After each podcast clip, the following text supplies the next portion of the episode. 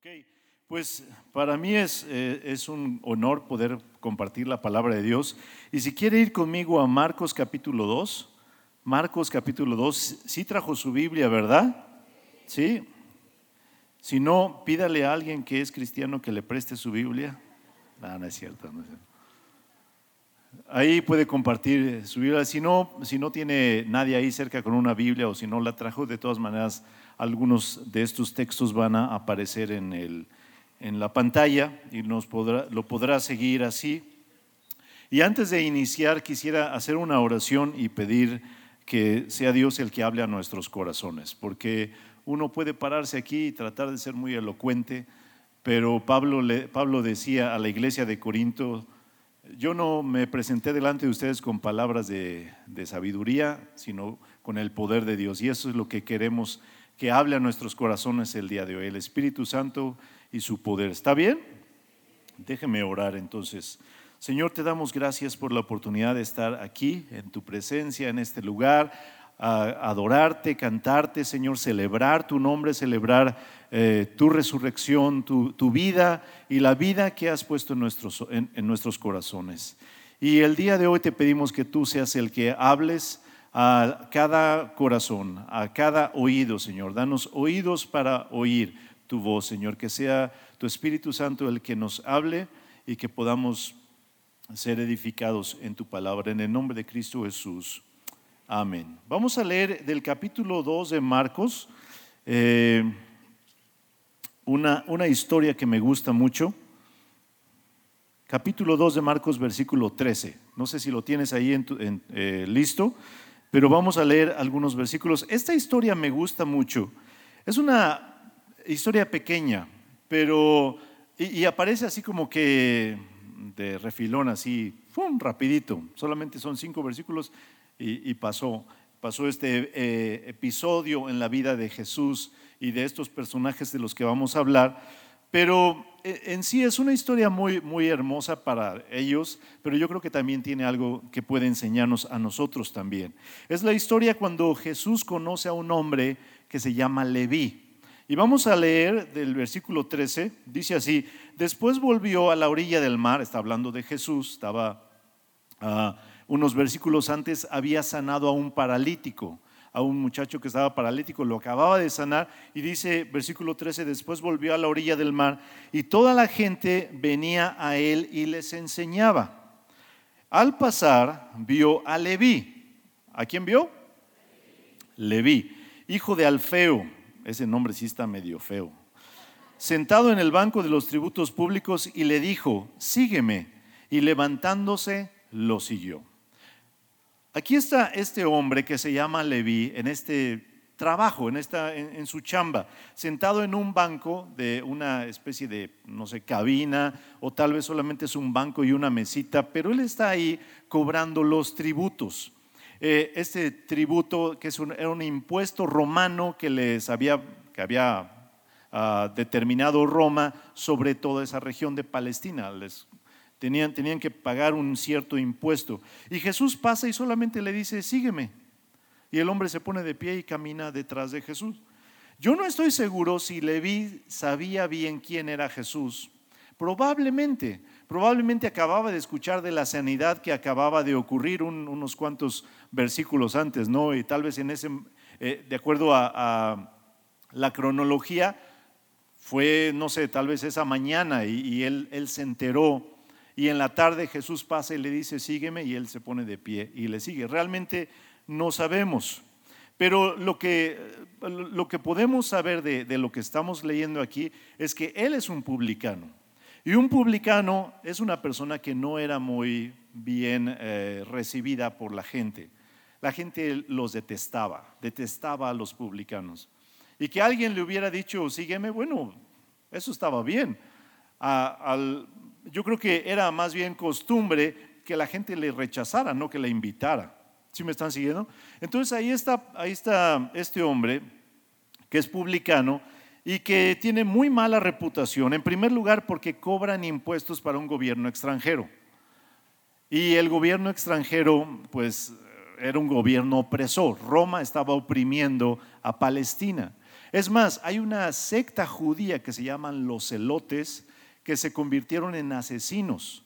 Y, una de las filosofías que ellos predicaban, la cuarta filosofía que se llamaba, era el pueblo de Dios no tiene que pagar tributo a un enemigo extranjero. Entonces ellos se oponían, los celotes. Pero aquí está este hombre cobrando tributos, por eso no, no caía bien. Y en segundo lugar, no les caían bien los publicanos, a los judíos, no les caían bien porque cobraban de más se beneficiaban, había mucha corrupción en esto y ellos podían cobrar lo que querían y se embolsaban ese dinero y se enriquecían a costa de, su prójimo.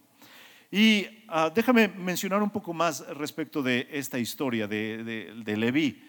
Esta historia está aquí en Marcos, lo estamos leyendo en el capítulo 2, pero también está en Lucas.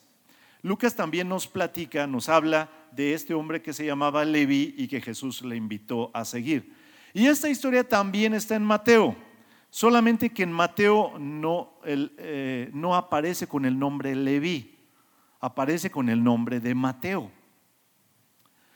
Y es porque es el mismo Mateo el que escribe el Evangelio que está platicando su propia historia.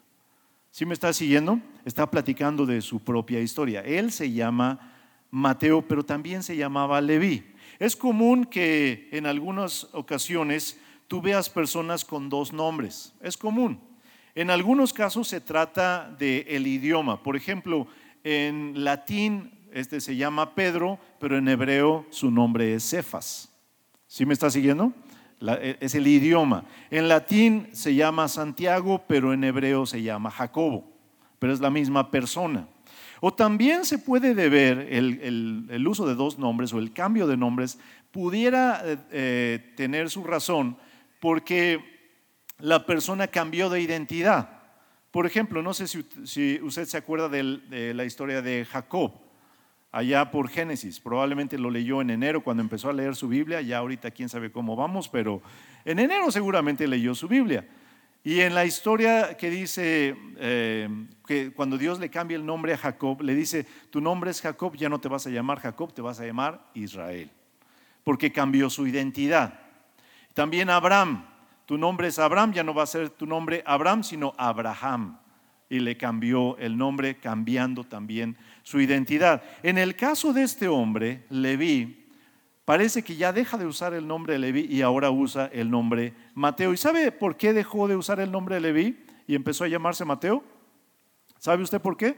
Yo tampoco, pero espero que ahorita la Biblia nos lo diga. Vamos a seguir leyendo. Pero sí es muy interesante que lleva un nombre no es un nombre común, es un nombre importante, es un nombre con historia, es un nombre con, tradición, se llama Leví. Es uno de los, eh, el nombre de uno de los hijos de Jacob, uno de los hijos de Israel. Es un nombre famoso. Además, es un nombre que pertenecía a una tribu consagrada a Dios. No sé si usted ha leído esas partes en la escritura cuando Dios escoge a la tribu de Leví para ser una tribu de sacerdotes consagrados al servicio del templo o al servicio del tabernáculo, depende de qué libro esté leyendo, eh, qué libro de la Biblia, pero la tribu de Leví era una tribu consagrada, consagrada al servicio a Dios, eran de los, de los hijos de Israel, tal vez podríamos decir que los más santos porque todo el tiempo se la pasaban en el templo, sirviendo a Dios, si quisiéramos decirlo así. ¿Sí me está siguiendo? Pero aquí este hombre se llama Leví, pero no tiene nada de consagrado. Este hombre se llama Leví, pero vive una vida menospreciada por todos los demás. Se llama Leví, pero tiene una mala reputación. En lugar de estar consagrado a servir a Dios, está consagrado a servirse a sí mismo. Y ahí está, Leví. Dice, eh, pero vamos a, vamos a ver un poco más de este nombre. En Génesis 29, 34, ahí aparece por primera vez el nombre. Y los que estudian la Biblia dicen que cada vez que algo aparece por primera vez hay que ponerle mucha atención. Ahora vamos a ver la primera vez que se menciona el nombre Leví, Génesis 29, 34. Tal vez lo leíste en enero. Dice, concibió otra vez y dio a luz un hijo y dijo, ahora está hablando de Lea. Si tú recuerdas la historia, Jacob tiene dos, dos esposas. Una se llama Raquel y otra se llama Lea. pero Raquel, a la que sí ama, no puede tener hijos. Y Lea, a la que más o menos, ella ya lleva tres hijos. El primero fue Rubén, luego Simeón y ahora viene el tercero que se llama Leví. Y dice así, concibió otra vez, la tercera vez, y dio a luz un hijo y dijo, desde ahora se unirá mi marido conmigo, porque le he dado a luz tres hijos, por lo tanto le puso por nombre Leví. El nombre Leví quiere decir el que se une a los suyos o el que se acerca a los suyos, sobre todo hablando de la relación marido y mujer. necesitas recordar este, este dato porque es sumamente importante para lo que vamos a continuar leyendo ahorita. ¿Sí me está siguiendo? Entonces, Leví significa el que se une a qué? El que se une a los suyos. A ver otra vez, Leví significa el que se une a qué? El que se une a los suyos. Ahora, vamos a regresar a nuestra historia, porque Leví se acaba de levantar y ahora empieza a seguir a Jesús. Versículo 15 dice, aconteció que estando Jesús a la mesa en casa de él, hablando de Leví, estando Jesús sentado a la mesa en casa de Leví, muchos publicanos y pecadores estaban también a la mesa juntamente con Jesús y sus discípulos porque eran muchos, es muy interesante que vuelve a repetir esa palabra, eran muchos los que le habían seguido. Entonces ahí, imagínate el cuadro, la mesa. Ahí está Jesús, están sus discípulos, ahí está Leví y los amigos de Leví, otros publicanos, gente de mala reputación. Y luego hay otras, otro grupo de personas que tal vez tienen la peor reputación porque tanto Mateo, Marcos y Lucas dicen de ese grupo de personas los pecadores. Los discípulos, Jesús, Leví, los publicanos y los pecadores. ¿Quién sabe qué clase de personas eran que se ganaron este, este genérico los pecadores? Ahora, todos, son, todos somos pecadores. Porque pecado es como el que mata, como el que miente. Pecado es como el que comete eh, adulterio, como el que comete fraude. ¿Sí me está siguiendo? Pecado es pecado y delante de los ojos de Dios todo es, todos somos pecadores. Pero tal vez estos eran de los peores, por eso se, se ganaron ese eh, genérico, ¿no? Ahora, Jesús no está ciego respecto de las personas que están con él. Él está al tanto de quién, con quién está comiendo. E, eso es seguro. Él, no sé si usted se acuerda, pero en ocasiones Jesús sabía lo que estaban pensando algunas personas. ¿Sí? Yo creo que las esposas quisieran ese don para saber lo que está pensando el marido, o los maridos quisieran saber lo que está pensando su esposa. Pero aquí, aquí la Biblia no dice que Jesús conocía los pensamientos de esas personas que le están acompañando. Yo creo que sabía quiénes eran. Y aunque no hubiera sabido, aunque Dios no se lo hubiera revelado, hubo, hubo siempre, nunca falta el chismoso. Ahora, en, en, aquel entonces, cuando tú tenías una fiesta o un banquete en tu casa, por lo general abrirías las puertas de tu casa y las personas que pasaban por ahí como que compartían tu alegría. ¿Sí me estás siguiendo? Tú estás aquí celebrando el cumpleaños y alguien pasaba por ahí, ah, mira, es el cumpleaños del, hijo mayor, órale, felicidades, y se seguía su camino. ¿Sí me explico? Las puertas casi siempre estarían abiertas en, en, fiestas. Y es más, si alguien se paraba en la puerta ahí para, para ver lo que está pasando adentro, probablemente el anfitrión de la fiesta tomaría un poco de la comida y se la daría a esa persona. Era un acto de, hospitalidad. ¿Sí me está siguiendo? Entonces ahí está Jesús, sus discípulos, los leví, los publicanos, los pecadores, y ahí en la puerta se aparecen los escribas y los fariseos. Versículo 16. Fueron ahí a ver qué estaban pasando, ahí están de chismosos. Y dice, los escribas y los fariseos, viéndolo comer con publicanos y con los pecadores, dijeron a sus discípulos, ¿qué es esto? Que él come y bebe con los publicanos y pecadores. Ahora, esto es medio ridículo, ¿no? Porque ahí está Jesús y sus discípulos, y estos gritándole a los discípulos, oigan, ¿por qué está él comiendo? ¿Por qué está él? ¿Por qué no le preguntan a Jesús directamente? Se me hace medio raro, pero le pregunta a sus discípulos, ¿por qué está comiendo con publicanos y con pecadores? Y el versículo siguiente dice que Jesús los escuchó. Pero aquí, en este momento, en este momento, en esta escena, es donde el nombre Leví cobra sentido para la historia. ¿Se acuerdan qué quería decir el nombre Leví? El que se une a los suyos. Y aquí tú necesitas mirar a Jesús sentado en la mesa con los que, con los que son sus discípulos y con los que no son sus discípulos y con los que tienen la terrible reputación de pecadores, pero Él ha venido a los suyos. ¿Sí me está siguiendo? Él es el que se ha acercado a los suyos, porque Él nos considera a todos, nos considera suyos. ¿Cuántos dan gracias a Dios por eso? ¿Cuántos dan gracias a Dios que Él considera que tú le perteneces? Él está ahí con los suyos, está compartiendo la mesa con todo este tipo de personas.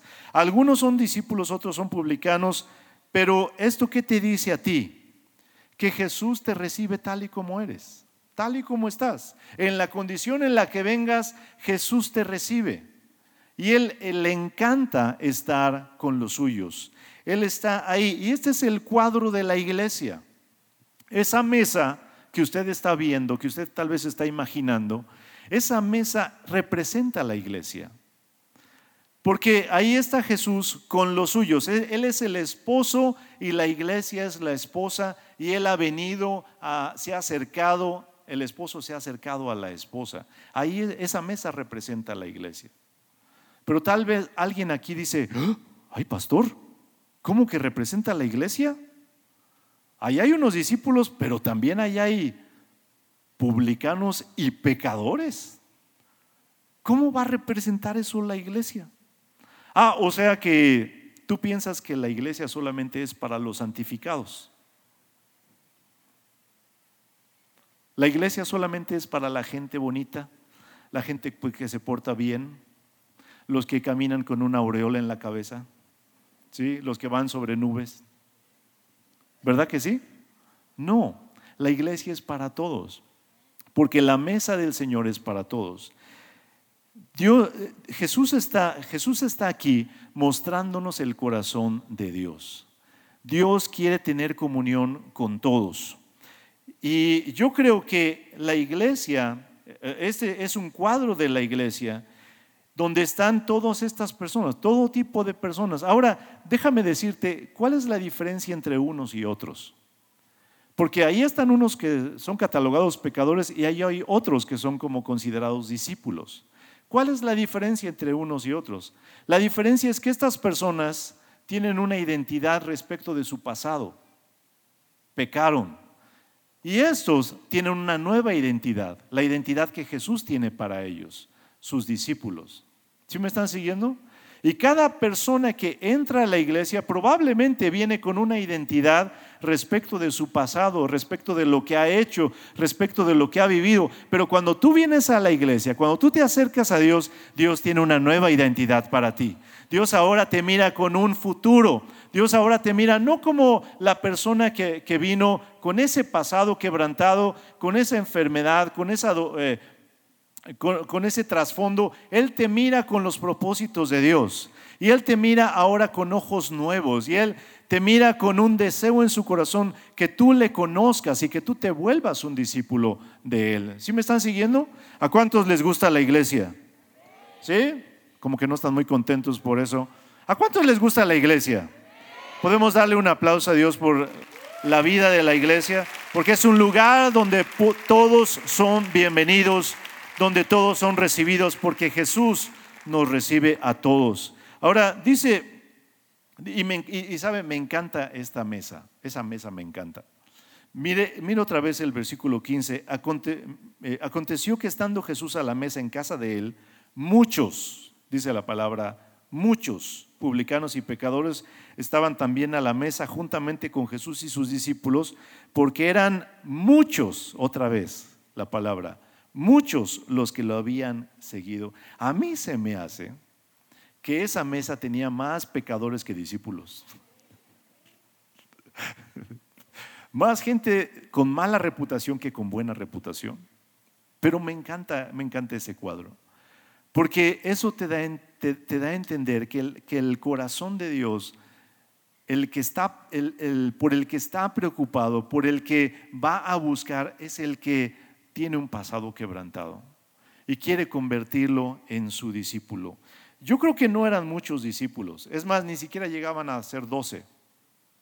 Pon tú que ya hubiera juntado a los once, todavía no eran doce, porque Mateo estaba sentado de este lado. ¿Sí me está siguiendo? Mateo el que iba a ser discípulo. Pero ahí está Jesús en medio de ellos, no rechaza a nadie, les está mostrando el corazón del Padre, como cuando Jesús le dijo a Felipe, Felipe le preguntó, muéstranos al Padre. Jesús le dijo, pues he estado aquí contigo todo este tiempo, el que me ha visto a mí ha visto al Padre. Y cuando miras a Jesús sentado ahí, en esa mesa, con todos ellos, estás mirando el corazón de Dios. Dios no te rechaza, sea cual sea tu pasado, sea que sea lo que has hecho eh, en, tu historia, Él no te rechaza, Él te da la bienvenida, Él quiere sentarse a comer contigo. Jesús se acostumbraba tanto a sentarse a comer con la gente que se ganó el apodo de hombre comilón y bebedor. ¿Cuántos de ustedes tienen ese apodo? Bueno, mejor no me digan, mejor no me digan, pensándolo bien. Pero yo creo que no era porque era glotón y borracho. Yo creo que se, lo, se ganó el apodo porque le encantaba sentarse a la mesa convivir con la gente. Hay algunas, algunas de las enseñanzas más hermosas que Jesús dejó a sus discípulos, fue ahí, en la mesa, en la sobremesa, platicando, después de haber comido, platicando con la gente. Ahí lo tienes, por ejemplo, en casa de un fariseo. Otra vez, ¿te acuerdan de la puerta abierta? Está sentado en la casa de un fariseo comiendo. Pasa una mujer, mira que Jesús está adentro y se mete. Nadie la invitó, pero se mete. Y se pone a llorar a los pies de Jesús. Y le derrama perfume y seca sus lágrimas con su, con su cabello. No sé si te acuerdas de esta escena. Estaba, ¿Dónde estaba Jesús? Sentado en una mesa comiendo. Y le da una tremenda lección de perdón a, a este fariseo. Y luego ahí está en otra, en otra ocasión, sentado con un hombre que también era publicano, se llamaba Saqueo. Y el hombre trae una, tiene una convicción tremenda de lo que ha hecho y dice, no, no, no. Yo si defraudé a alguien, yo se lo voy a devolver cuadruplicado y la mitad de mis bienes se lo voy a dar a los pobres. Hay una conversión increíble en la vida de este hombre. ¿En qué estaban haciendo? Estaban comiendo. ¿Sí? Otra vez estaban sentados alrededor de la mesa. Y nos faltaría tiempo para hablar de las bodas de Caná de Galilea y de la comida que ocurrió ahí, la invitación a cenar eh, después de que caminaba con unos discípulos camino a Emaús, la cena que estaba preparando Marta mientras María estaba a sus pies, la comida en casa de Simón el leproso, la alimentación de los cinco mil y luego la alimentación de los cuatro mil, el almuerzo después de la resurrección y hay infinidad de capítulos donde Jesús está sentado a la mesa comiendo. Incluso, ¿saben? En la antigüedad se llegó a pensar que Jesús era gordo. y en, algunos, en algunas imágenes lo representan así, todo panzón, porque supuestamente era, comía mucho, pero no, no es que fuera glotón, es que ese es el, corazón de Dios, estar cerca de nosotros, compartir con nosotros. Ahora, no solamente se trata de, de que quiere estar conmigo, el estar conmigo tiene un propósito. El propósito es transformar mi vida, sanar mi vida. Recibe al cansado, recibe al pecador, recibe al que viene derrotado, pero ¿qué hace con él? Quiere restaurar su vida, quiere sanar su vida, quiere eh, perdonar sus pecados. Ahora, mira por favor el versículo 16, vamos más adelante, versículo 16. Dice, los escribas y los fariseos, viéndolo comer con los publicanos y los pecadores, dijeron a sus discípulos, ¿qué es esto? Que él come y bebe con los publicanos y pecadores. Al oír, al oír esto, Jesús les dijo, los sanos no tienen necesidad de médico, sino los enfermos. No he venido a llamar a justos, he venido a llamar pecadores. Por eso está ahí recibiendo a todo tipo de personas porque los enfermos necesitan sanidad. ¿Sí me está siguiendo? A ver, entonces, ¿quiénes necesitan médico, los sanos o los enfermos? A ver, como que no me escucharon allá atrás. ¿Quiénes necesitan médico, los sanos o los enfermos? Los enfermos. ¿A quiénes vino a llamar? ¿A los justos o a los pecadores? Vino a llamar a los pecadores. Ahora, piense bien la respuesta de la siguiente pregunta. ¿Para quién es la iglesia? ¿Para los sanos o para los enfermos?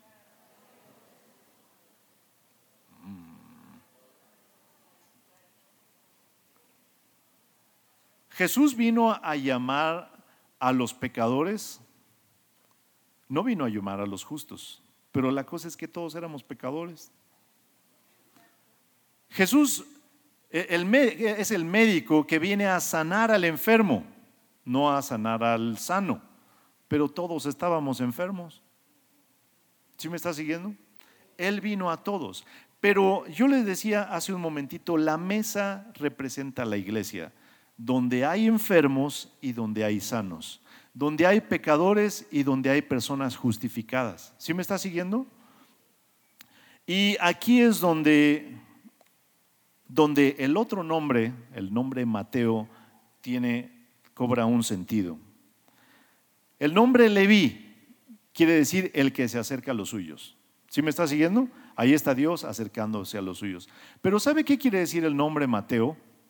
El nombre Mateo quiere decir regalo de Dios o don de Dios. Y, en esta en este imagen es donde ese nombre también cobra sentido. Ahora ya entendemos por qué Leví ya no se quería llamar Leví, ahora se quería llamar Mateo.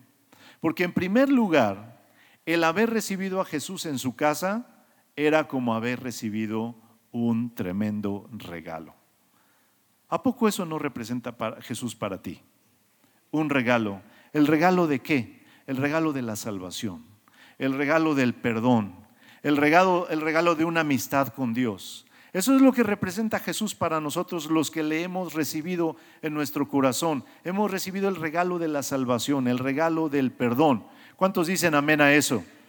Hemos recibido ese tremendo regalo. Pero también aquí en, en este momento,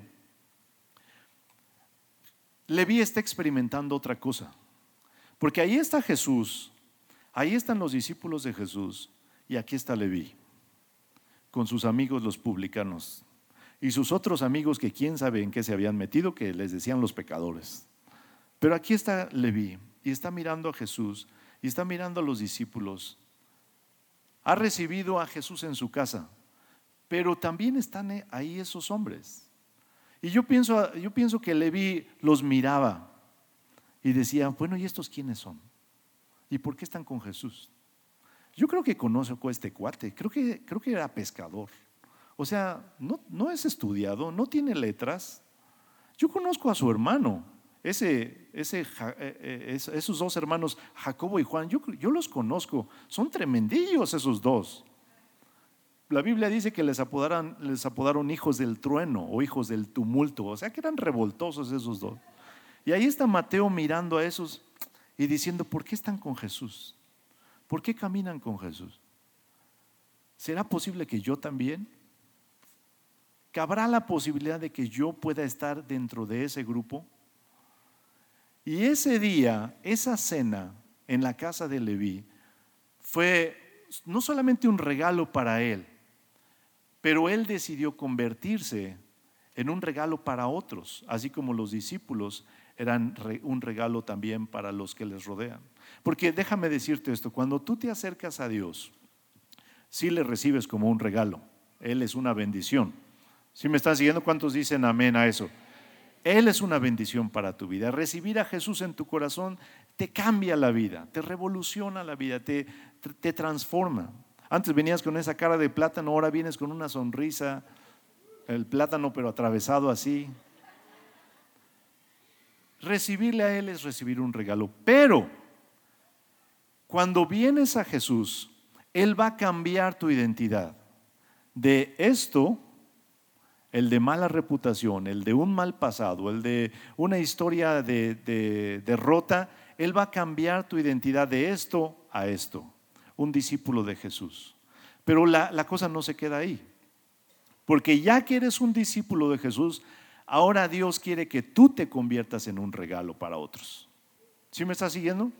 Ahora quiere que tu vida sea de bendición para otras personas. Porque aquí está, aquí está Jesús sentado en esta mesa. Y Mateo tal vez está pensando, no hombre, para llegar a ser como Jesús, uh, pero tal vez sí puedo ser como aquella persona. ¿Sí me está siguiendo? Y en la iglesia, en la iglesia, hay lugar para, para esos dos tipos de personas. Para los que han sido justificados, para los que han sido sanados y para los que apenas están llegando y dicen, ¿sabes qué? Ese matrimonio se ve increíble. Mira, míralos, parecen enamorados y llevan 20 años de casados. Yo tengo dos y no aguanto esta. Yo quisiera tener un matrimonio como ese. ¿Sí me están siguiendo? Llegan a la, iglesia personas que miran a los discípulos de Jesús y dicen, ¿será posible que yo pueda ser uno de ellos? ¿Será posible que Dios haga en mí lo que hizo en el corazón de ellos? ¿Me están siguiendo? Porque nuestras vidas reflejan la obra que Dios ha hecho en ellas. Por eso nos convertimos en un regalo. Déjame leer un último pasaje que está en 2 de Corintios capítulo 3, versículos 2 y 3. Dice, la única carta de recomendación que necesitamos son ustedes mismos, le dice Pablo a los creyentes de Corinto. Sus vidas son una carta escrita en nuestro corazón. Todos pueden leerla y reconocer el buen trabajo que hicimos entre ustedes. Es evidente que son una carta de Cristo. Les está diciendo Pablo a los creyentes de Corinto. Ustedes son una carta de Cristo que muestra el resultado de nuestro ministerio en ustedes. Esta carta no está escrita con pluma y tinta, sino con el Espíritu del Dios viviente. No está tallada en tablas de piedra, sino en corazones humanos. Pablo le dice a los creyentes, ustedes son una Biblia ambulante. Lo que Cristo ha escrito en sus vidas, la gente que les rodea lo puede leer, lo puede ver. ¿Me estás siguiendo? Déjame decirte esto. Hay personas con las que tú te rodeas que tal vez nunca van a venir a un lugar como este, a decir verdad. Hay personas que trabajan contigo, que van en la escuela contigo o que viven ahí cerca de ti en tu, en tu colonia que tal vez nunca lean su Biblia, tal vez ni tengan una Biblia en su casa, pero tú eres la Biblia que ellos van a leer. Tú eres la iglesia que ellos van a poder ver con sus propios ojos. Por eso, no solamente se trata de recibir el regalo que es Jesús, pero como le vi, se trata de convertirse en un regalo para otras personas. ¿Cuántos quieren ser un regalo para las personas que te rodean? ¿Sí? Porque tu esposa que no viene a la iglesia necesita que tú seas un regalo para ella. Tus hijos que no vienen a la iglesia necesitan que tú te conviertas en un regalo para ellos. Tus compañeros en el trabajo necesitan, necesitan desesperadamente que tú seas un regalo para sus vidas. Las personas que viven en tu cuadra, el señor de la tienda, Todas esas personas necesitan que tú te vuelvas el regalo de Dios, la bendición de Dios para sus vidas. ¿Cuántos pueden decir amén a eso? ¿Por qué no nos ponemos de pie un momentito y me permite, quisiera hacer un par de oraciones. En primer lugar, quisiera orar y pedirle a Dios que nos permita hacer ese regalo, esa Biblia ambulante esa, esa epístola viviente, que otros puedan leer en nuestras vidas y puedan decir, ¿será posible que yo pueda tener lo que esa persona tiene? Es increíble la, cantidad de ocasiones en las que he hablado con personas aquí en la iglesia, personas que vienen y me dicen, es que yo veía a, mi amigo, yo veía a mi amiga, yo veía a mi, a mi suegro y veía las cosas que Dios estaba haciendo en él. Y el resultado es que ahora, pues yo estoy aquí también. Tu vida puede ser de una tremenda bendición para otros. Y yo quisiera orar y pedirle a Dios que te conviertas en un regalo, una bendición para los que te rodean. Y, y en segundo lugar, quisiera también orar por aquellos que vienen por primera vez o aquellos que no conocen a Jesús de esa manera, como el regalo de Dios para sus vidas. Y quisiera que hiciéramos una oración con ellos también para que recibieran ese regalo. Pero primero déjeme orar por, por todos. ¿Sí? ¿Por qué no cierra sus, sus, ojos y levanta sus manos? Señor, yo te doy gracias por cada persona en este lugar. Te doy gracias por una iglesia como esta, que tiene unas puertas abiertas y que todos pueden venir tal y como son. Todos son bienvenidos y tú nos recibes a todos, Señor. Y yo te doy gracias, Padre, porque todos hemos encontrado un lugar aquí. Señor, y, y, yo te pido en el nombre de Cristo Jesús, por cada persona que ahora se identifica con el propósito de Dios para su vida y se identifica con un discípulo de Jesús. Yo te pido por cada uno de ellos y te ruego en el nombre de Cristo Jesús que cada uno de ellos se convierta en el regalo que tú quieres que sea para las personas que le rodean. Tal vez es su esposa, tal vez es su esposo, tal vez son sus hijos, tal vez es su jefe o sus empleados en el trabajo, tal vez es su vecino, tal vez es la persona con la que, con la que va a tomar un café. Te pido en el nombre de Cristo Jesús que nos permitas ser un regalo de Dios para ellos, una bendición de Dios para ellos, que nuestras vidas puedan impactar de tal manera las vidas de estas personas que ellos puedan pensar como Mateo, quizás yo también puedo ser un discípulo de Jesús. Padre, yo creo que ese es el propósito de, habernos llamado. Yo creo que ese es el propósito de estar aquí en la tierra. Yo creo que ese es el propósito que tienes para cada uno de los que somos discípulos de Jesús. Pero también quiero pedir por aquellas personas que tal vez todavía se están identificando con el pasado. Tal vez todavía se identifican con su historia quebrantada Tal vez se identifican con el enfermo que necesita un médico. Tal vez están aquí porque sienten que tú los estás llamando. Yo te ruego por ellos también. Y les voy a pedir, todos por favor, repitan esta oración después de mí. Señor Jesús, yo quiero seguirte. Te doy gracias porque moriste en la cruz por mí. Te pido que perdones mis pecados y que cambies mi identidad porque ahora quiero ser un discípulo tuyo. Quiero seguir tu camino. Quiero ser considerado tu hijo. Quiero hacer tu voluntad. Ven a mi corazón. Recibo este regalo de Dios. En el nombre de Cristo Jesús. Amén. ¿Por qué no le damos un fuerte aplauso a aquellas personas que hicieron esta oración por primera vez?